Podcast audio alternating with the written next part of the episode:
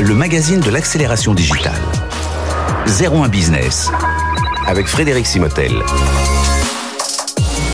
Bonjour, bienvenue dans l'émission 01 Business. On va parler, euh, tiens, on va beaucoup parler formation aujourd'hui. On va démarrer dans un instant avec, euh, vous connaissez peut-être le wagon, mais est-ce que vous connaissez le wagon for business? Eh bien, c'est pour former euh, au métier du code et de la data. On va découvrir tout ça dans un instant. On parlera ensuite, tiens, de la tension sur les métiers. Vous savez, chaque tous les deux mois à peu près, on fait un baromètre avec notre partenaire Optimis pour voir où sont les tensions, dans quel métier. Eh bien là, on va en parler avec Frédéric Doumain, le, le, le patron d'Optimis.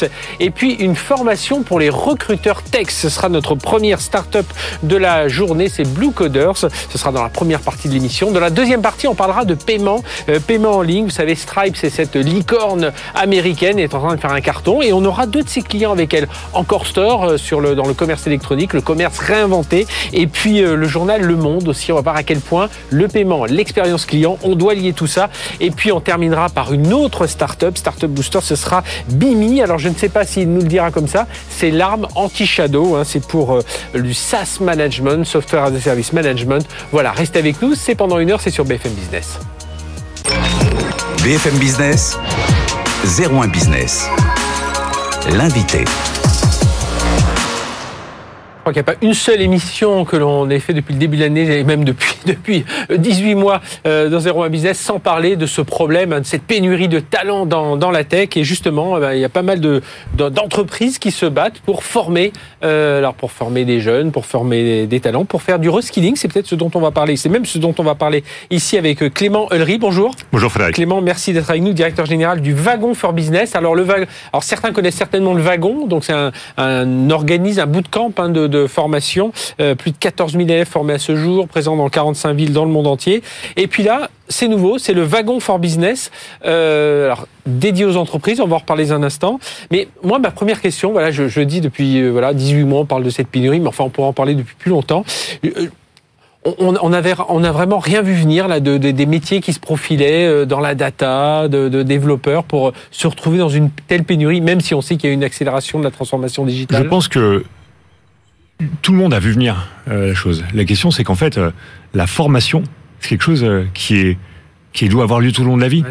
On passe jusqu'à 10 ans d'études, on va dire, mais après on passe 30 ans en entreprise. Mhm. Et en fait, les compétences évoluent si vite que bah, cette formation initiale, elle n'est pas suffisante. Il faut accompagner les compétences tout au long de la vie. Et c'est pour ça que même si on a vu les choses venir, bah, il faut avoir l'effort sur le long terme. Ça met du temps à se, mettre en place. Évidemment. Est-ce que vous pensez aussi qu'il y a une, une, certaine crainte, même si on sait que les métiers de, de de la tech, enfin j'aime pas dire la tech, parce que forcément je mets la tech dans le terme, mais métier autour de l'innovation numérique, est-ce que euh, il y a une crainte aussi de se dire oula c'est pas pour moi, c'est trop tech alors, euh, alors, que quand on commence à plonger dedans, on se rend compte que on n'est pas obligé d'être un ingénieur bac plus 5 pour même faire du code. Eh ben c'est exactement ce que fait le wagon. Mmh. Euh, le wagon permet à des gens, quels qu'ils soient, dès qu'ils sont motivés, de, en quelques semaines, devenir développeur, devenir data scientist, devenir product manager.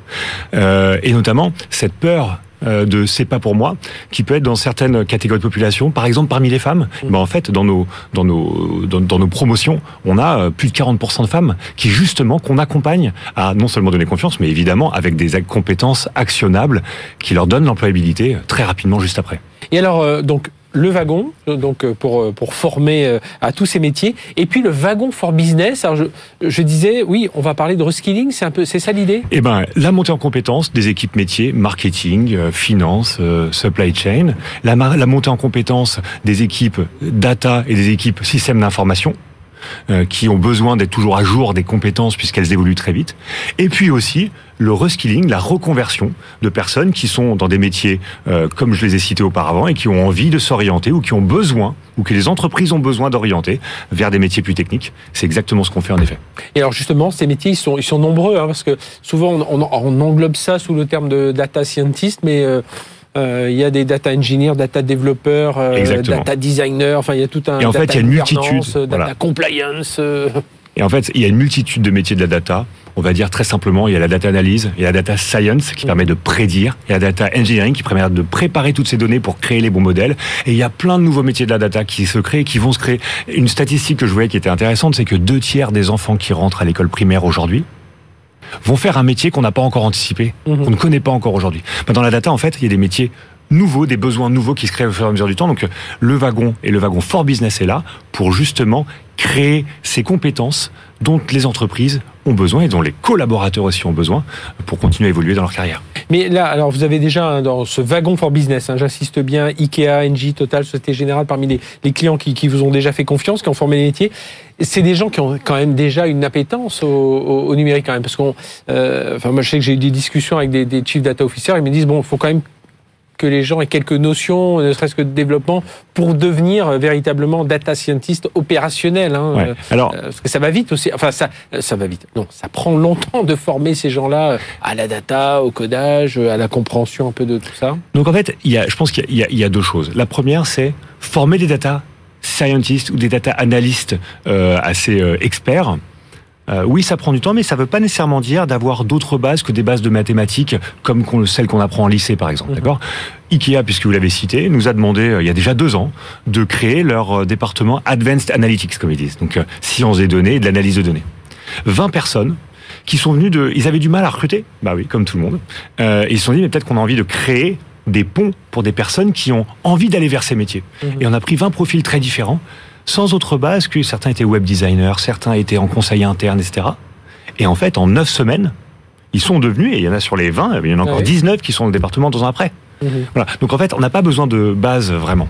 Euh, si c'est quand c'est bien fait avec une méthode comme la nôtre, qui est à la fois très intense, immersive, très pratique et qui permet justement. La, la, formation, c'est quoi? On vous, met des cas pratiques en face, en face de ah, vous? Complètement. Euh, je sais pas. Alors, est-ce que c'est euh, on parlait d'IKEA. Est-ce que, hop, euh, Ikea dit voilà, nous, voilà un peu quels sont nos besoins euh, dans la relation client, enfin de data dans la relation client, de data dans, enfin tout un tas de domaines. Et vous faites des exemples concrets avec ces entreprises ou vous vous adaptez par rapport à l'entreprise C'est exactement ça. Globalement, ce qu'on fait, c'est qu'on prend ce qui fait le succès du wagon. Mhm. Le wagon, c'est quoi? Ce sont des, c'est la méthode bootcamp intense, pratique, hyper efficace. En peu de temps, on apprend des compétences actionnables et on le met au service des entreprises en faisant deux choses, l'adaptation des cas d'usage, mhm. en fonction du contexte de l'entreprise, des besoins spécifiques. Donc là, pour IKEA, c'était IKEA. Et aussi l'adaptation du format. Euh, c'est pas nécessairement neuf semaines. Ça peut être beaucoup moins. Quand c'est juste de la montée en compétence, ça peut être quelques jours. Euh, quand c'est de la reconversion, ça peut être neuf semaines, voire plus, ou ça peut être étalé dans le temps. Voilà. C'est donc la méthode du wagon, adaptée en cas d'usage et en format.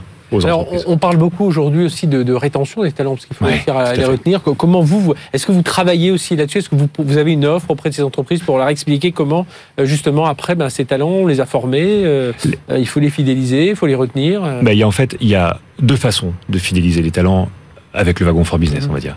La première, c'est quand on a un plan d'augmentation, de, de développement des compétences, les, les gens, les collaborateurs se trouvent plus engagés. Et la marque employeur se crée comme ça. Deuxièmement, on a créé un outil, un outil d'évaluation des compétences, qui permet justement de personnaliser aux entreprises, mais surtout aux collaborateurs, les besoins et donc le circuit de montée en mhm. compétences ensuite. Ces deux outils-là, le programme et aussi l'étape de départ qui est euh, le, la photo des compétences actuelles, c'est justement la meilleure façon d'engager euh, les collaborateurs sur le long terme. Alors Clément Lery, euh, donc aujourd'hui DG du Wagon for Business, vous avez passé euh, pas mal d'années chez, chez Google aussi. Euh, ça vous a appris quoi par rapport à votre métier d'aujourd'hui? Qu'est-ce que vous retirez de votre passage chez Google? En fait, quand j'étais chez Google, j'allais voir les dirigeants des grandes entreprises, françaises principalement, et je leur parlais d'accélération de la transformation digitale échange hyper fructueux. Et leur sujet, leur réponse, c'était de me dire, mais en fait, que je choisisse telle ou telle solution. Ça, ça, sera un bon choix. Mon vrai sujet, c'est mes collaborateurs. Comment je leur donne mm. envie d'être moteur de cette transformation numérique que j'ai à opérer et comment je leur donne la capacité de développer les compétences pour utiliser ces technologies que j'adopte ou les données dont ils ont besoin au quotidien. Et quand j'ai rencontré les fondateurs du wagon, je me suis dit, mais en fait, ils ont créé cette pépite-là qu'il faut mettre à disposition de toutes les entreprises. Voilà, c'est comme ça que j'ai fait. Donc, ce que m'a appris Google, c'est exactement ces discussions-là et l'intérêt euh, de développer les compétences des collaborateurs dans les entreprises pour réussir cette transformation numérique. Eh bien, merci Clément merci d'être venu nous parler de tout ça, directeur général du Wagon for Business. Donc, vous connaissez le wagon, bien Wagon for Business. Et pour vous, c'est les entreprises hein, qui veulent faire du, du reskilling, euh, voilà, réorienter certains de, enfin, si vos collaborateurs veulent se réorienter vers ces métiers de la data, du code, eh bien, voilà, il est jamais trop tard. Hein, c'est euh, pour tous âges. Je crois que même si on regarde le langage Python, il est assez accessible hein, ah euh, au départ, en tout cas. Et puis, voilà, à vous de vous, à vous de vous lancer. Merci d'avoir été avec nous, Clément Henry. Allez, on poursuit, on va continuer à parler des métiers justement tension sur les métiers. Alors là, c'est dans l'infrastructure, dans le cloud que vous avez bien connu euh, avec ce baromètre optimiste. C'est tout de suite sur BFM Business. BFM Business, 01 Business. L'invité. On a parlé des formations métiers, eh bien maintenant on va s'intéresser aussi à ces métiers et à la tension qui règne sur ces métiers de l'IT, notamment autour de l'infrastructure et du cloud. Et on, en parle à l'occasion de notre baromètre que nous faisons avec notre partenaire Optimis. Hein, vous savez, tous les deux mois, on regarde un peu l'état du marché euh, avec Optimis, qui est une plateforme qui met en relation des donneurs d'ordre, des entreprises et, puis euh, bah, des, sociétés de services, voire des freelances aussi qui cherchent euh, sur tous ces métiers du développement de l'infrastructure. Et on en parle avec Frédéric Dumain. Bonjour. Bonjour Frédéric. Frédéric, merci d'être avec nous, président fondateur d'Optimiste, d'Optimiste, pardon. Et voilà, j'étais on, on parlait voile entre entre enfin on parlait Bretagne entre les micros, donc je, je suis resté sur mon Optimiste. Donc c'est bien Optimiste. Alors euh, Frédéric, un marché toujours euh, euh, boosté par la demande. C'est vrai, bon 2020. On, peut un peu l'enlever. C'était une année évidemment atypique. 2021, ça repartait euh, comme une fusée. On s'est dit, ben, 2022, ça va bien marcher, mais prendre une vitesse de croisière, pas du tout. Alors non, effectivement, on est sur un marché qui est survitaminé hein, et tiré par la demande. Donc euh, 2021, effectivement, on a eu plus 123% euh, de croissance de la demande de nos clients. Mhm. Alors on s'est amusé là à Donc c'est les analyser. entreprises, hein, plus 43% de la, Oui. des entreprises Oui, oui. qui cherchent euh, Voilà. des profils pour leurs projets. Exactement, d'entreprises plutôt euh, CAC 40, Ouais. SBF, ETI, donc plutôt grande entreprise, gros donneur d'ordre. Et on a analysé donc les 10 euh, nos, nos 10 clients sur ces deux années 2021 et 2022 et il est apparu que donc 2021 plus 123% de croissance des besoins de la demande hein, Voilà. en, en ressources Donc en on se mission. dit, ça accélère, mais il y a un certain rattrapage, on va C'est dire. un rattrapage puisque 2020 c'était moins 40%, donc on partait Ouais. d'assez bas. hein.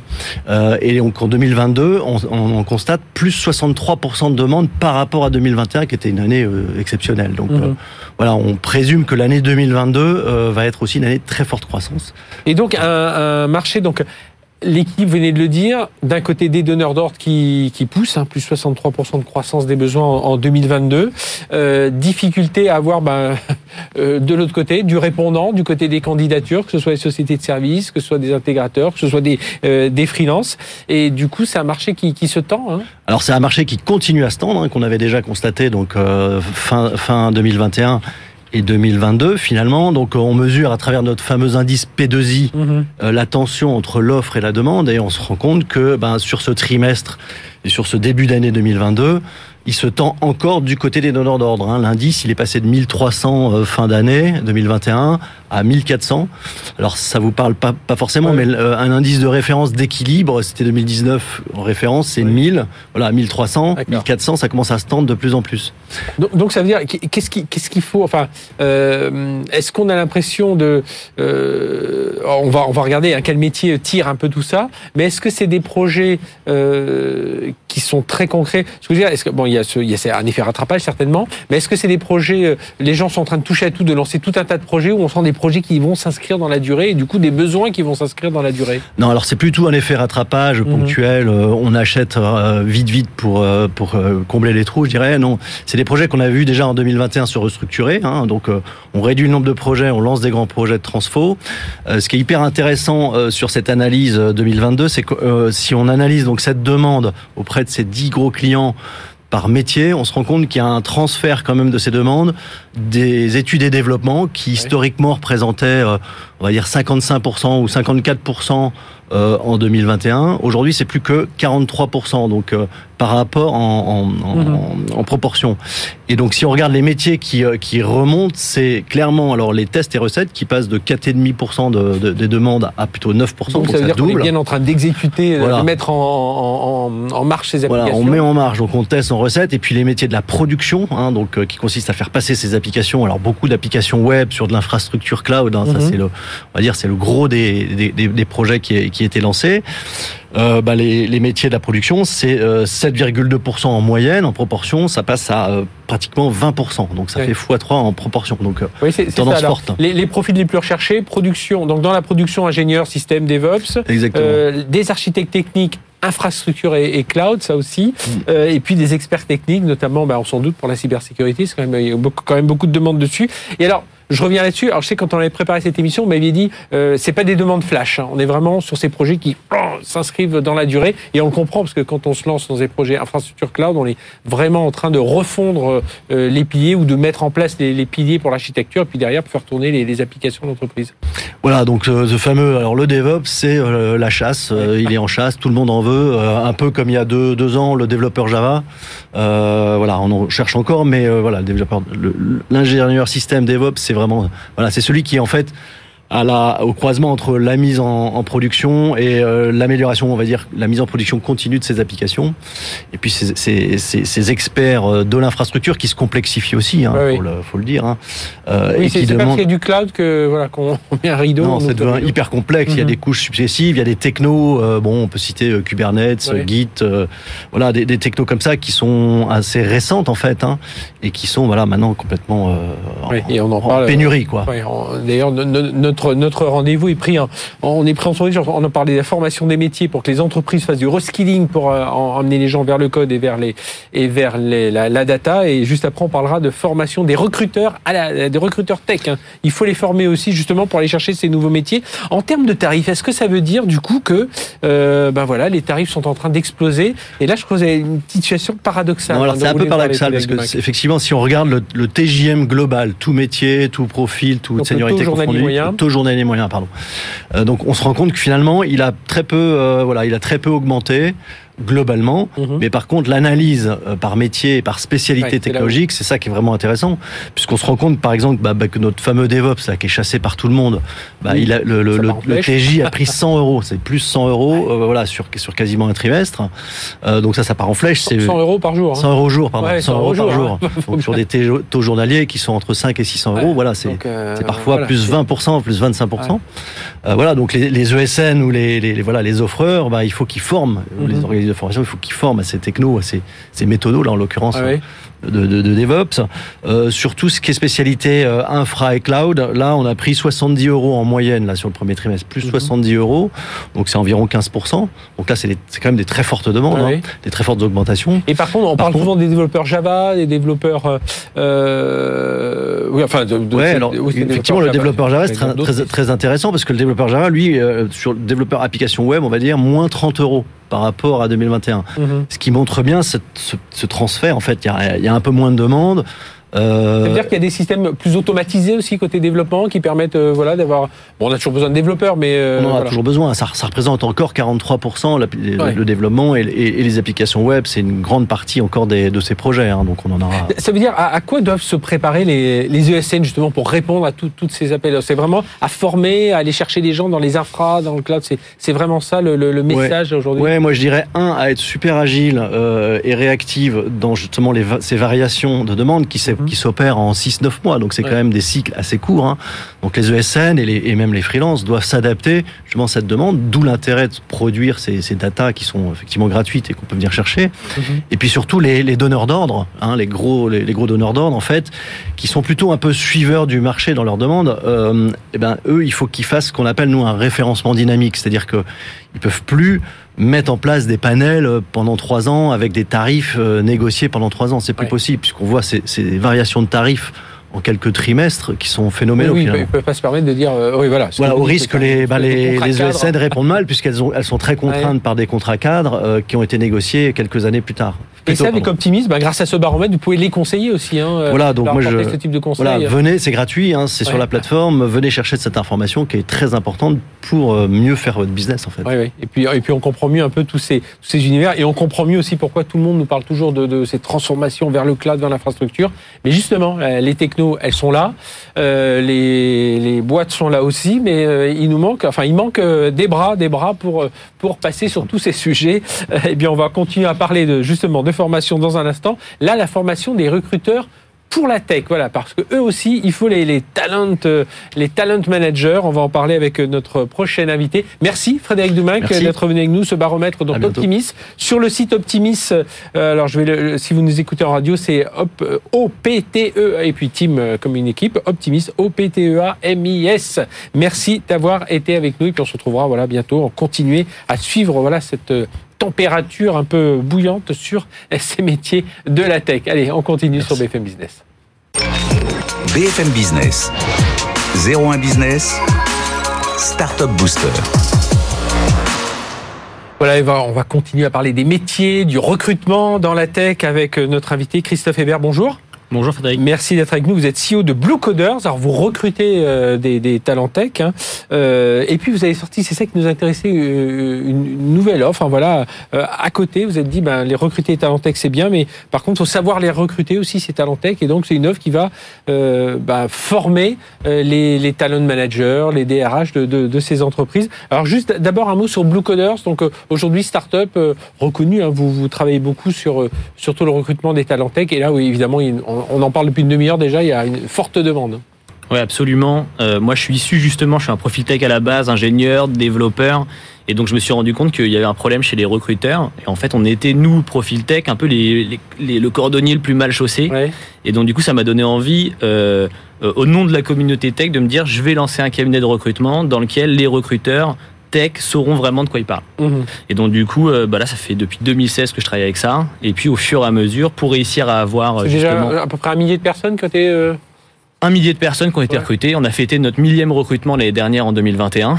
Donc c'était une grande fierté. Et donc nos clients, ça va être euh, des startups, des scale-up, des PME, en tout cas des éditeurs de logiciels, mhm. qui vont vraiment chercher à avoir une grosse croissance, qui sont qui sont face, qui sont confrontés à la pénurie dont vous parliez juste avant. Qu'est-ce qui va faire votre différence avec, euh, qui vont passer par Blue Coder par rapport à des chasseurs de tête euh, classiques ou d'autres d'autres initiatives Alors chez Blue Coders, ce qui nous différencie, la première chose, c'est déjà d'avoir des recruteurs qui sont formés en interne à la compréhension des problématiques techniques. Mhm. Euh, ce qu'on voit, c'est que euh, en fait, le recruteur, lui, très vite, il, va être perdu derrière un syndrome de l'imposteur. Il va avoir des noms de technologies euh, toutes très différentes, assez exotiques. c'est ce qu'on entend beaucoup des chasseurs. Le reproche parfois fait aux chasseurs de tête, alors qui est pas forcément dû à eux parce que ils savent pas. Enfin, le, CV ne raconte peut-être pas toute la, la, la, vérité, mais je sais que souvent on me dit ouais, les chasseurs de tête, ils envoient les profils. Euh, c'est tout le problème en fait, et c'est un nouveau métier. Et en fait, c'est recruteur data science, data engineer, data analyst, voilà. Exactement. C'est quand je dis profil tech, j'inclus euh, les développeurs, les mhm. métiers de la data, de l'infrastructure, etc. En fait, c'est des métiers. Il n'y a pas de formation. En fait, on arrive sur ce métier. En général, on vient d'une école de commerce et puis on se retrouve à devoir recruter des, euh, des talents tech et puis on, on comprend pas ce qu'ils.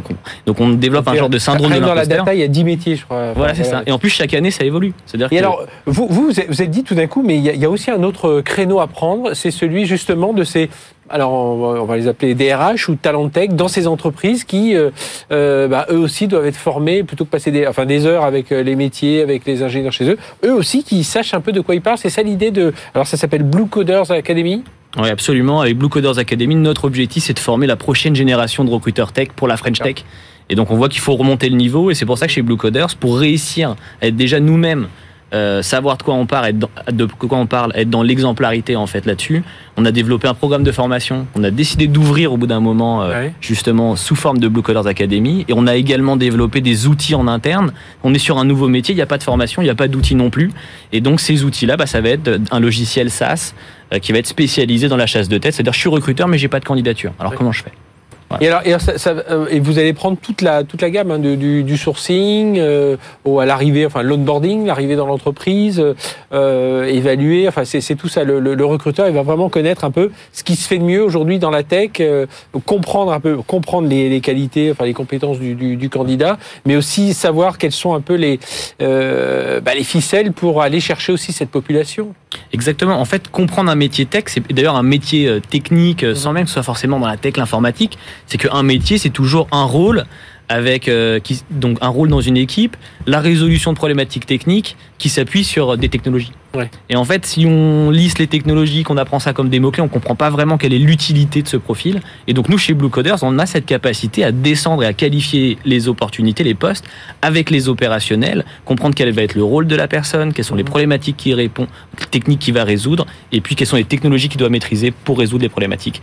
Oui, puis j'imagine que ça permet aussi aux, recruteurs euh, tech d'être un peu mieux alertés face aux chasseurs de tête, alertés face aux demandes aussi de ces métiers quand ils sont euh, dans, dans, dans, leur entreprise. Euh, il y, a, y, a eu une première session, hein, c'est ça Absolument, il y a une première session alors, les premiers en avril. Retours, bah, c'était c'était c'était très valorisant en fait de, de, pouvoir transmettre ce, tout ce savoir qu'on qu'on avait accumulé à l'intérieur de Blue Coders pendant ils des années. Ils avaient, ils avaient, un profil plutôt RH entre guillemets classique Alors c'est dans, c'est dans des, Ouais. dans des boîtes, hein, c'est job, de, enfin voilà, vous avez travaillé avec Planity, Hublot, Practizer. Ouais, exactement. On a eu beaucoup de clients, comme je disais, Hublot, Planity, Ouais. Privatiseur. Et en fait, à chaque fois, c'est soit des DRH, des talent acquisition de managers, des Mhm. talent acquisition spécialistes, ou bien des personnes qui sont RPO, ça veut dire euh, recruteurs freelance, qui vont se vendre euh, à la journée justement euh, à des entreprises. Et donc, en fait, on avait ces différentes personnes qui étaient là à la fois pour euh, démystifier toute la partie tech. Donc justement, on a fait intervenir bah, justement le CTO d'une des entreprises du groupe Blue Coders là-dessus. Et puis après, il y avait moi-même j'ai intervenu. On a un formateur aussi en recrutement tech avec qui je travaille depuis longtemps. Et donc on a réussi à, à démystifier cette partie-là et aussi à apprendre aussi à ces recruteurs comment être meilleur dans le process de recrutement. Ouais. Parce qu'en fait, la compréhension de l'enjeu technique, c'est au cœur du processus de Oui, recrutement pas- et puis j'imagine c'est pas enfin euh, je sais que vous avez établi euh, une règle, là, il y a une douzaine de, de, de paradigmes comme ça, euh, mais c'est pas juste une question de vocab- vocabulaire, il faut savoir traduire. euh, euh, Voilà, quand on discute avec des, des DSI, on voit bien ils traduisent ça dans leur pas forcément leur vocabulaire, mais dans leur langage métier à eux, Ouais. et qu'il faut retraduire dans le langage métier, bah, métier métier si on est dans une banque, si on est dans tout ça. Euh, C'est ça qui est compliqué. Ce qui est compliqué, c'est que d'un côté, on a des compétences des humains, puis d'un autre côté, on a un problème technique. Ouais. Donc la notion de job, d'opportunité, en fait, elle est, elle est variable. Il y a un problème technique, il me faut une personne euh, qui va m'aider à le résoudre. Et donc, en fait, euh, quel est le rôle que je vais donner dans mon équipe? Euh, Quelle est la problématique technique que je veux résoudre Et quelles sont les technologies sur lesquelles on a décidé de s'appuyer dans Mhm. cette entreprise pour résoudre ces problématiques-là? Et donc ça veut dire que c'est à la fois euh, sur les, les, les techs euh, durs, enfin les, les, les compétences euh, en technologie, mais aussi ce qu'on appelle aujourd'hui les soft skills, c'est-à-dire comment, comment le coacher à la suite, comment réussir à le, à le fidéliser, qu'il n'ait pas envie de, euh, bah, de- pas forcément de quitter l'entreprise, mais passer d'un projet à un autre, de- de- d'une entité à une autre. Alors après, ça c'est encore un sujet euh, en interne à l'entreprise qui est euh, bon. Nous on le traite aussi en chez Blue Coders parce qu'on a beaucoup de collaborateurs. Mais par contre, la réalité effectivement, c'est que la, la un, un, un développeur, un profil tech, lui, ce qui l'intéresse, c'est pas tant euh, l'environnement technique pur, les mots-clés, tout ça. C'est quel est le projet, quelle est la mission de l'entreprise, quelle est la raison d'être de l'équipe que je rejoins et quelle va être ma place, comment je vais avoir de l'impact. On sait qu'on est sur des profils techniques, un ingénieur et d'ailleurs beaucoup d'êtres humains, en fait, on a envie d'être utile. Ouais. Et donc, euh, bah tiens, euh, je suis en contact avec un profil technique, il a envie d'être utile sur quoi? Il a envie d'avoir de l'impact sur quoi? Mhm. Et donc, en fait, comprendre ses compétences, c'est aussi comprendre euh, ce sur quoi il va être utile. Et donc, nous, chez Blue Coders, des recruteurs qui savent de quoi ils parlent, ça veut aussi dire des recruteurs qui vont chercher à comprendre justement en quoi cette personne veut être utile, où est-ce qu'il veut avoir de l'impact, et justement quel est le besoin attendu par, par l'entreprise. Et si on a un, un- un profil qui est OK pour s'engager dans l'ambition du projet, Mhm. là, on va faire une belle collaboration. Et puis comme aujourd'hui on n'a plus de temps, enfin on peut pas perdre de temps. Aujourd'hui il faut vraiment aller vite. On voit tous ces projets qui doivent bouger très très vite. Merci Christophe Hébert d'être venu nous parler de Blue Coders, alors et de surtout Blue Coders Academy, donc pour euh, euh, former, euh, dédié au recrutement tech des euh, bah, des DRH de toutes ces entreprises, ces talent managers. Merci d'être venu nous parler de tout ça. Notre débat avec euh, nos invités. On va parler du paiement en ligne. Vous savez, c'est toujours ce moment un peu euh, de friction que l'on a euh, lorsqu'on est, alors qu'on soit vraiment dans la vie traditionnelle ou dans le, le lorsqu'on achète en ligne. Mais justement, aujourd'hui, le paiement en ligne, ça participe évidemment à l'expérience client. Ça peut même permettre d'ouvrir de nouveaux services. On va en parler avec l'un des leaders mondiaux. On pas peur de le dire sur ce secteur. Il s'agit de Stripe. hein, c'est une licorne, décacorne, voilà, en tout cas valorisée très très cher, qui marche très bien aussi. Alors vous, vous ne connaissez peut-être pas parce qu'elle est souvent marque blanche dans tous ces systèmes de paiement, mais en tout cas elle est très présente dans beaucoup d'entreprises. Marine Boudot, bonjour. Bonjour Frédéric. Merci d'être avec nous. Vous êtes directrice du développement France de, de Stripe et vous êtes venue aujourd'hui avec euh, deux de, de, de- de vos clients, de, témoins avec nous. Lily Cadel, bonjour. Bonjour. Country manager chez Encore Store. Donc on va parler du commerce réinventé. Vous allez nous expliquer, euh, et puis on s'en parlera du paiement, euh, en quoi ça consiste. Et Lou Grasser, bonjour Lou. Bonjour. Vous êtes directrice marketing et produits au Monde et on va voir, ben oui, on, on- vous allez voir que dans le domaine euh, des médias, les, les abonnements, enfin voilà, c'est un, un- un critère euh, clé euh, aujourd'hui. Euh, juste, ben, je vais démarrer avec vous, euh, Lily Gandel, pour parler de- d'Encore Store.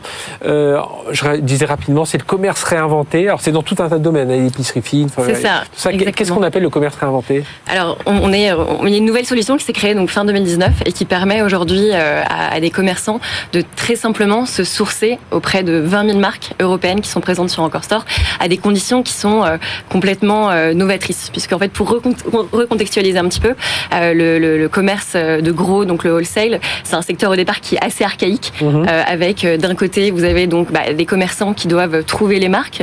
Ça peut prendre du temps, qui n'ont pas forcément assez de trésorerie, qui ont des conditions qui leur sont imposées, qui sont assez restrictives.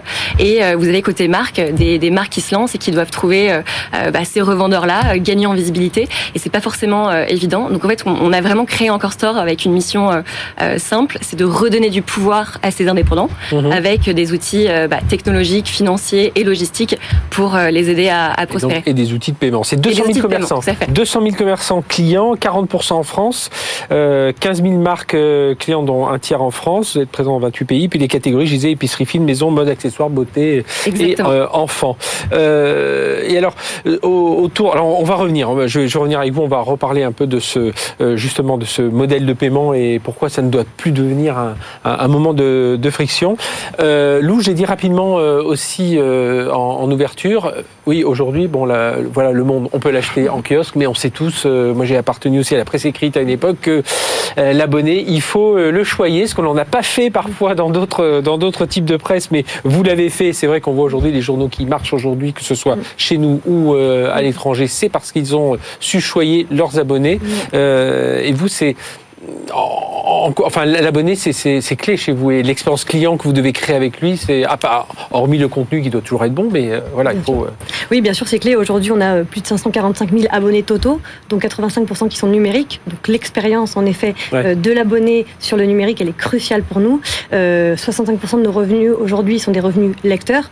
Donc, effectivement, nous, au sein des équipes marketing et, techniques, on, fait, on met tout en œuvre pour justement permettre une expérience client pour les abonnés euh, qui soit la plus performante, la plus fluide, euh, qui est vraiment une impression en fait euh, derrière de, de, sites robustes et qui mhm. fonctionnent. Donc, oui, oui, puis mm. vous avez, vous avez dû, j'imagine aussi, vous, vous détacher un peu de, ce qui a pu se passer dans beaucoup de process auparavant. ce qui existait dans le traditionnel, hop, on le reproduit, on le reproduit dans le, mode en ligne, puis on se dit, bon voilà, bah, ça, on dématérialise juste alors qu'il faut profiter de toutes les, les, les, passerelles que peut, créer le numérique pour faire ça autrement. Bah, c'est ça un petit peu en fait sur les sites de presse, on pourrait croire comme on a un héritage papier, se dire voilà, on, grandit avec nos outils vieillissants. En fait, non, le but c'est toujours de se challenger, d'aller utiliser des nouveaux outils. C'est le cas par exemple sur le paiement, quand on a 70 millions d'euros de, chiffre d'affaires sur l'abonnement, euh, dont plus de 70% numérique, euh, c'est obligatoire en fait du, coup d'avoir derrière une solution de paiement qui fonctionne mhm. très bien euh, sur le numérique.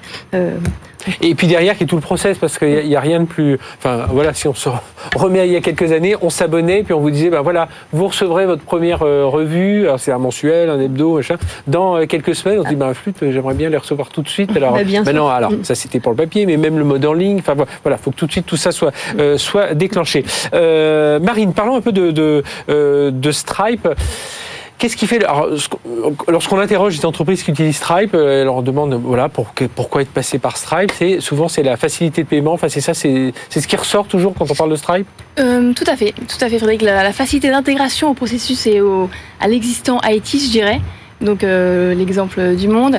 Euh, il y a d'autres, euh, la facilité de créer des nouveaux business models, donc mhm. soit l'abonnement, on l'a vu avec le monde, soit les marketplaces, places de marché. Voilà, c'est des choses qui, qui viennent avec leur lot de complexité quand on parle de paiement. comment bien gérer les flux monétaires entre les acheteurs et les vendeurs sur une place de marché, comment s'assurer, voilà, sur l'abonnement, de gérer le paiement récurrent, etc., etc. Donc Stripe permet de faire ça, tout d'abord. Et, et un peu la deuxième caractéristique de Stripe, quand on pense à Stripe, c'est l'internationalisation. C'est permet de se développer à, l'international. Euh, le paiement, c'est éminemment culturel. Euh, c'est vraiment mhm. en, France, c'est très euh, carte bancaire. 80% des achats en ligne, c'est des cartes bancaires. Dès qu'on va chez nos voisins allemands, moins de 25% des paiements en ligne se font par carte bancaire. Donc il faut, voilà, il faut pouvoir proposer les paiements de moyens, les, les, moyens de paiement locaux, pardon, pour que les consommateurs s'y retrouvent. Donc, euh, donc euh, je dirais c'est ces deux, ces deux. Et, c'est ça. Hein, aujourd'hui, euh, donc c'est une plateforme financière, c'est comme ça qu'il faut l'appeler Stripe. C'est de permettre un peu, vous proposer tous les, ces types de moyens de paiement. le client, bah voilà, on en a deux exemples ici, installe, et puis ensuite, voilà, c'est cette partie-là qui est gérée, qui est sécurisée, bien entendu. Exactement. On propose 52 moyens de paiement sur la même plateforme, moyens de paiement différents, que ce soit les, les portefeuilles comme Apple Pay, Google Pay. Mhm. Aujourd'hui, on a fait une étude sur les 800 plus gros sites e-commerce euh, européens il y en a 79% qui proposent pas Apple Pay et Google Pay. donc ça, ça crée de la friction au moment de l'achat. Les marques, les entreprises dépensent beaucoup d'argent euh, pour amener les consommateurs, leur proposer les offres, etc. Et puis ça, ça échoue souvent au moment du paiement. Donc, euh, donc effectivement, euh, toutes ces petites choses additionnées euh, font, sont participantes de l'expérience client euh, au global. Et, de, et puis aujourd'hui, il faut évidemment s'adapter parce qu'on commence à parler de crypto-monnaie. Je ne sais pas s'il y a des, des enfin, ce type de paiement qui va commencer aussi à, à s'intégrer. Et puis, euh, et puis après, même toutes les façons dont, dont, on va sécuriser, enfin, dont, on, dont le client va se servir aussi de, de ces systèmes de paiement. On parle de la reconnaissance faciale. Enfin, il y a tout un tas de, de, de systèmes qu'il faut, qu'il faut adapter. Et j'imagine pour les, pour les entreprises qui passent par vous, c'est un moyen aussi d'avoir. Euh, euh, bah, il y a ce côté marque blanche là. De, je dis pas se débarrasser parce qu'il faut quand même qu'elles soient conscientes de ce qu'elles mettent sur leur sur leur site, mais de voilà, de simplifier la vie dans, dans, ce mode de paiement. Tout à fait. Voilà. L'idée, c'est de se dire, les entreprises, que ce soit les entreprises leaders dans leur secteur, euh, TF1, Dassault, ou des, startups hyper ambitieuses comme Doctolib, Sorar, etc., euh, encore Sort ou Le Monde, euh, n'ont pas à gérer la complexité inhérente au paiement, euh, l'intégration avec euh, tous les systèmes euh, Visa, Mastercard, ouvrir des nouvelles banques dans chacun des pays mmh. où ils se développent. Donc voilà, la complexité est, gérée par, par Stripe. Et l'idée, c'est qu'effectivement, petit à petit, de plus en plus de processus métiers euh, liés à cette gestion des paiements et financière soient gérés par, par Stripe. Et, et en quoi, tout à l'heure, vous nous avez dit, pour créer de nouvelles sources de revenus, mmh. Euh, voilà, ça, ça va être quoi les nouvelles sources de revenus que je peux créer grâce au paiement? Bah, typiquement, euh, c'est des nouveaux business models, par exemple. Le marketplace en est un, l'abonnement en est un autre. Euh, voilà, Stripe va, va, regarder vraiment les tendances de fond euh, qui émergent. Mm -hmm. par exemple, les marketplaces, à la base, c'était plutôt B2C. Là, maintenant, on voit des marketplaces B2B pour après se dire, OK, comment je vais gérer tout ce qui est flux d'argent autour de ces nouveaux business models. D'accord. Et derrière, pour comprendre votre business model, c'est vous récupérez un pourcentage à la transaction. Enfin, c'est, tout à fait. Voilà. C'est comme ça que ça ouais, se. Et c'est, de l'ordre, c'est ça, c'est de. C'est tout à fait. L'année, dernière, euh, il y a 640 milliards de dollars de, de, flux qui sont passés par la plateforme Stripe. D'accord. Donc c'est une hausse de 60% par rapport à 2020. Donc. Euh, et, et là-dessus, c'est euh, des, des, la commission, elle est de combien à peu près Ah, mais ça, ça va dépendre ouais. du business model en l'occurrence, mais c'est de l'ordre du, du pourcent, oui, c'est ouais, ça. D'accord, donc on est, on est dans ces, dans ces, dans, toujours dans, dans, ces mêmes ordres sur les systèmes de paiement. Euh, je disais tout à l'heure, Lily Cadel, oui, le paiement, c'est le, c'est le, le, moment, le, c'est le point de friction hein, en, en, général. C'est là où euh, on n'a pas envie, euh, on, on, veut être certain que ça se passe bien, il faut vérifier après sur son mobile si c'est bien arrivé, fait, on veut être sûr d'avoir reçu le bon mail. Quand on le reçoit pas, on se dit, c'est bizarre, ça fait 10 minutes que j'ai validé j'ai toujours rien su. Est-ce que c'est bien passé Est-ce que mon argent est quand même sorti Est-ce qu'il est resté euh, Voilà. Et ça, pour vous, pour les retailers, euh, bah, ouais. enfin, pour ceux qui, qui, viennent sur votre place de marché, c'est, important. Complètement. Enfin, de et, rassurer leurs clients. Quoi. Oui, complètement. Et, et, surtout que, encore une fois, on est un modèle extrêmement euh, innovant qui n'existait pas auparavant mm-hmm. dans cette industrie du, du, du, commerce de gros. Et, et on se doit d'accompagner justement les commerçants à avoir une expérience client qui soit complètement simplifiée. et donc, de A à Z, hein, que ça passe par les fils de recherche qui vont utiliser sur le site pour trouver des produits localisés de leur région mmh. qui correspondent à leurs attentes, à avoir un, un panier qui soit facile à, à, à finaliser. Mais Avec un système de facturation aussi derrière que vous, ouais. qui est proposé, j'imagine, parce que ça aussi, c'est le pour le commerçant, c'est pouvoir récupérer un peu ouais, toutes les data, réintégrer dans ses propres mmh. plateformes. C'est ça. Auparavant, vous aviez euh, un paiement par commande que vous faites. Mmh. Aujourd'hui, avec Encore Store, vous avez un paiement pour autant de marques que vous souhaitez. Ouais. Donc c'est assez fort et c'est très très simplifié. Vous avez toutes vos factures au même endroit, tous vos paiements, tous vos fournisseurs et euh, vous gagnez beaucoup de temps. Oui, et puis avec et puis avec cette sécurité parce que là aussi c'est quand même quand on est commerçant c'est bah, comme nous tous hein, on ouais. est quand même très soucieux de ce côté-là. euh, Lou, au, au, monde donc la fidélisation ça passe évidemment par le euh, par le paiement et là encore bah, je parlais du point de friction c'est la, la, même chose pour vous il faut que ce soit euh, facile ou ce que je disais tout à l'heure c'est à partir du moment où j'ai payé j'ai envie de, de, enfin deux minutes après avoir mes codes et puis hop je peux lire ouais. je peux lire euh, si je peux m'abonner à la version papier la recevoir euh, quelques jours après. Oui, il y, a un, il y a un besoin d'instantanéité en fait. Et c'est vrai quand une personne, nous, elle décide de s'abonner, c'est quand même un engagement qui est fort. Mm -hmm. On avait fait une étude qui était hyper intéressante, qui avait été menée sur notre site, et on s'était rendu compte en fait que l'acte d'abonnement, c'est pas du tout un acte spontané. C'est un acte qui est mûrement réfléchi, mm -hmm. voire parfois des mois, voire même des années pour certains lecteurs. Donc quand vous avez cette donnée en tête, vous vous dites, on se doit d'avoir une expérience client derrière qui est extrêmement exigeante, extrêmement forte. Et on pendant des années aussi, et c'est aussi le choix pour lequel on a fait euh, de, de, passer sur Stripe, c'est qu'on avait beaucoup de lecteurs aux États-Unis, en Afrique, qui nous disaient, c'est ça le paiement à c'est ça l'international, voilà, j'ai envie de m'abonner, mais j'arrive pas parce que ma carte bancaire ne passe pas et elle n'était pas reconnue par nos, par nos systèmes actuels, enfin anciens. Et du coup, on s'est dit, bah, en fait, c'est pas possible. Si on veut se développer euh, sur le numérique, on se doit d'avoir des solutions qui soient acceptées partout dans le monde. C'était vraiment une, une volonté euh, en passant par Stripe. Oui, c'est vrai que quand on est sur certains sites et qu'il faut choisir un peu son mode de paiement, tout ça, on a envie de pas réfléchir, se dire voilà, moi j'ai une carte, j'ai envie d'avoir ce ce, euh, ce côté, euh, euh, enfin ce côté un peu unique. Euh, Stripe en Europe, alors je, je, sais pas, vous êtes présent depuis ça fait quelques années déjà. Oui. Tout à fait. Et, et, voilà la présence aujourd'hui. Alors là, on a deux, deux témoins, mais vous êtes présent quand même chez pas mal pas mal de, de, grandes entreprises, de grandes enseignes aussi. Oui, on est présent. Euh, on a des, des, racines européennes avec euh, les deux fondateurs qui sont irlandais. Mhm. Euh, et effectivement, on se développe beaucoup en France et en Europe. J'ai pas les chiffres en tête là de, de, notre présence en Europe, mais en tout cas, c'est bah, évidemment le deuxième plus gros marché après les États-Unis. Il y a eu un, bah, comme beaucoup dès qu'on parle du mode en ligne, il y a eu un, un il y a eu une énorme accélération post, depuis le Covid. Ouais. Ouais, ouais.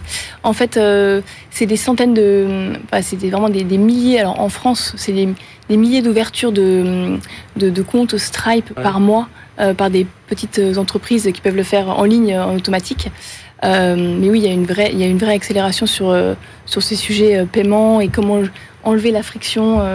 Liée à tout ce qu'on vient de. Après, j'imagine aussi qu'il y a un, un, un, autre souci pour Stripe, c'est que quand on est aux États-Unis, c'est bien euh, une grande frontière quand on est dans, hein, dans notre pays. Euh, quand on est en Europe, euh, voilà, c'est la zone euro, c'est hormis zone euro, c'est ouais, c'est la raison d'être de Stripe en fait. C'est ouais. vraiment le, c'est vraiment comment absorber cette complexité européenne avec tous les différents moyens de paiement, les taxes, les régulations. Voilà, on peut même gérer et proposer les taxes pour les petits commerçants, dire voilà, dans ce pays, tel bien sera telle taxe, pour pas qu'ils aient à, à se palucher la réglementation européenne ah oui. dans son entièreté. euh, donc, donc c'est vraiment la raison d'être de Stripe. C'est alors justement, sur cette partie internationale, vous l'avez rapidement évoqué, Lou, euh, comment ça se passe aujourd'hui? Alors comment vous travaillez avec Stripe pour justement pouvoir avoir ces paiements euh... Alors le choix de Stripe, c'était notamment pour avoir une solution plus robuste, mais il y a eu un facteur quand même qui a, qui a favorisé aussi notamment le choix de Stripe, c'est qu'on euh, a un objectif d'avoir un million d'abonnés en 2025 et que le quart de ce million soit euh, des abonnés à l'étranger. Ah oui. On s'est dit que pour avoir cette croissance, il fallait qu'on s'internationalise en fait. et qu'on Aujourd'hui, je regardais ça, c'est 500, oui. 520. On a 545 000 abonnés aujourd'hui et aujourd'hui on a entre 10 et 15 d'abonnés à l'international. 80% en voilà, France. C'est ça, exactement. Donc le but justement, c'est de, de, faire grossir cette base d'abonnés, oui. c'est d'aller à l'international. Euh, c'est ce qui c'est ce qui s'est passé. On, a, on, avait déjà lancé plusieurs initiatives, notamment avec euh, pour faire grossir nos audiences francophones, avec mmh. la création du Monde En 2015 ah oui. hein, et avoir une couverture accrue de, de l'actualité sur le continent africain. Là, en, en, avril dernier, on est passé à une nouvelle étape, c'est qu'on a euh, le lancé voilà, Le Monde en anglais, ouais. exactement. C'est une édition numérique en langue anglaise avec plus de 70% de nos contenus numériques qui sont traduits hein, chaque jour. Euh, et là, on s'est dit, un des prérequis pour se lancer à l'international, c'est d'avoir une solution derrière euh, qui nous permettra de, oui. de voilà de plus rencontrer ce genre de friction euh, sur des marchés notamment américains, euh, européens. Et donc, on voulait nous une solution qui puisse non seulement gérer tous les systèmes de paiement à l'international, nous permettent de découvrir de nouveaux moyens de paiement, comme tu le disais, Google Pay et Apple Pay hein, mm -hmm. aux États-Unis, euh, et de pouvoir aussi supporter des pics de charge à des moments d'actualité très forts. Oui. Donc c'était un choix vraiment stratégique. oui, il y a ça aussi. Oui. C'est qu'on ne se retrouve pas, euh, votre paiement ne peut pas aboutir et tout ça. Parce on y va une fois, on n'y va pas, on y va pas Exactement. c'est un peu la même chose. Euh, le, le, alors, et, et, juste, pourquoi Stripe? Parce qu'il y a, a d'autres solutions qui existent au-delà du ratio qui a pu se nouer. Mais... c'est une bonne question. On en a vu plusieurs. Ouais. c'est vrai que nous, à la base, le paiement, c'est qu'on avait beaucoup développé le tunnel d'abonnement, les offres tarifaires, les avantages dans les, dans les, dans les, les avantages inclus dans l'abonnement, mais on regardait pas forcément beaucoup le paiement. Et je pense que c'était un peu ce qui se passait pour tous les sites oui. de presse. Euh, ça s'est oui, vraiment on déportait accéléré. ça. On s'est dit finalement c'est pas notre, mmh. c'est pas dans la licence client, c'est la banque, c'est ça qui s'en occupe. Voilà, est... Et c'était, je pense, une erreur stratégique. Et là, c'est vraiment les, sites de presse s'y intéressent aujourd'hui. Mmh. Euh, nous, on s'y en, vraiment en 2021. Euh, et c'est là qu'on a rencontré différents acteurs du marché. C'est parce qu'aussi Stripe et d'autres concurrents sont arrivés aussi en France à ce moment-là. Et c'est là que nous, on a commencé à s'intéresser à ce marché-là. On a rencontré différents acteurs. Euh, Stripe, c'est vrai, est le, est leader hein, sur le sujet on en a rencontré plusieurs et nous on voulait vraiment la solution la plus robuste possible, la plus efficace. Donc on a fait ce choix aussi en fonction de la notoriété de Stripe. Même chose pour vous, Licadel. Donc le, choix pour Encore Store, bah, il y a un choix international aussi, parce que le but c'est pouvoir vendre. C'est bien de vendre en France, mais vendre international, c'est encore mieux. Surtout que bon, la traduction, c'est un peu plus facile que de traduire des, les noms de produits et tout ça que ou les photos que des que, que des, articles. ça. Et puis, est-ce que vous étiez un peu dans ce même état d'esprit, c'est-à-dire qu'au départ, le paiement, on se dit bon, voilà, on va aller voir les, plutôt les, établissements financiers. Qu'est-ce que vous avez comme solution à proposer? Et puis voilà, on s'arrêtait là ou les systèmes de cartes bancaires que l'on connaît. Alors, alors nous, euh, en fait, dès notre création, il fallait qu'on étudie euh, un, PSP, enfin un moyen de paiement. Mhm. Euh, ça, fait complètement partie de notre valeur ajoutée. Et pour en revenir à, à, ce que je disais avant, on se doit d'accompagner les commerçants localement. On est présent dans 28 pays d'Europe aujourd'hui. Euh, on n'a pas les mêmes moyens de paiement. Les commerçants, au départ, n'ont pas les mêmes moyens de paiement dans chaque pays. Mhm. On arrivait avec une solution innovante. Il faut qu'on puisse respecter euh, les, les, les, habitudes qu'ils avaient. Euh, donc, typiquement, en Allemagne, le sconto. Euh, aux Pays-Bas, la solution idéale. et en fait, Stripe, dès le début, a été... Intègre tout ça. Donc, vous, c'est plus un souci. Exactement. Et, et, en fait, nous, dès le début, notre dixième, onzième employé était notre commercial allemand. On a voulu être une marketplace européenne au début. et, et c'est notamment euh, grâce hmm. à, à, Stripe qu'on peut proposer voilà, des moyens de paiement compétitifs et, et pas euh, changer euh, leurs habitudes. On a 80% de nos clients qui, ont, qui sont présents dans plusieurs pays avec Stripe. Donc c'est mhm. vraiment. Hmm, hmm.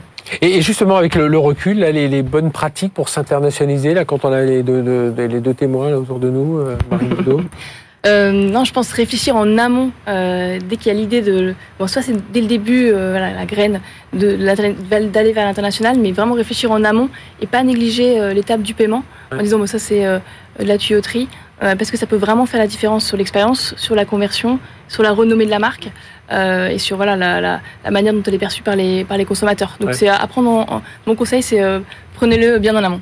Oui, et puis, euh, et puis c'est ça, puis euh, vérifier, enfin j'imagine, en plus dans notre zone euro qui est très morcelée et tout ça, on, on a, bah, vous venez de le dire, on n'a pas les mêmes euh, systèmes de paiement. Euh, est-ce que, est-ce que ça veut dire aussi qu'en ce moment, bah, la concurrence, elle commence à s'élargir avec les établissements financiers plus traditionnels, qui commencent à se dire, bah flûte, il faut pas qu'on l'ait, enfin c'est un peu tard parfois pour se, pour se réveiller pour certains, mais... Euh, non, nous, on n'est pas concurrent des établissements financiers traditionnels. Est-ce que, est que mais justement, est-ce qu'ils n'ont pas cette envie d'aller vers ce type, de proposer ce type de solution Donc, ce ne serait pas dans leur Bien sûr, mais, mais, ils le font, ils le font déjà, ils le font déjà. Après différentes euh, différentes banques, mais nous on est vraiment des partenaires euh, des banques. On s'appuie d'ailleurs sur euh, sur leur réseau, donc on est vraiment comme une couche technologique en plus, je dirais au-delà. Euh, mais en dessous, bah, il y a quand même tout un réseau financier. Euh, Stripe n'est pas une banque. Hein. Oui, oui, bien sûr. Mais et, justement, vous, vous, avez vu cette, euh, enfin, Stripe a vu cette cette évolution justement, ce qu'on disait juste avant le paiement, c'était vu comme un tuyau tout mhm. simple, et, et c'est là où vous avez su vous engouffrer en disant attendez, mhm. on peut offrir tous ces tous ces types de services derrière. Exactement. La vision euh, des frères Collison quand ils ont euh, créé Stripe il y a 10 ans, c'était de se dire, euh, mais j'en viens pas que ce soit aussi compliqué d'aller vendre une offre à l'international. Rien à voir avec, avec Stripe, en fait, d'aller vendre une offre à l'international pour bénéficier bah, d'un marché plus global. Mhm. la complexité était énorme de par la régulation, vous l'avez cité Frédéric, de par les moyens de paiement locaux, Lily en a parlé. Et donc, du coup, cette vision, c'est de, de démocratiser l'accès pour n'importe quel type de boîte, que ce soit les leaders dans leur secteur ou les plus petites startups, au commerce international. Oui, et puis j'allais dire déporter les risques. Non, c'est gérer les risques. Hein. J'imagine pour vous, c'est un, point important, le grasseur de ce.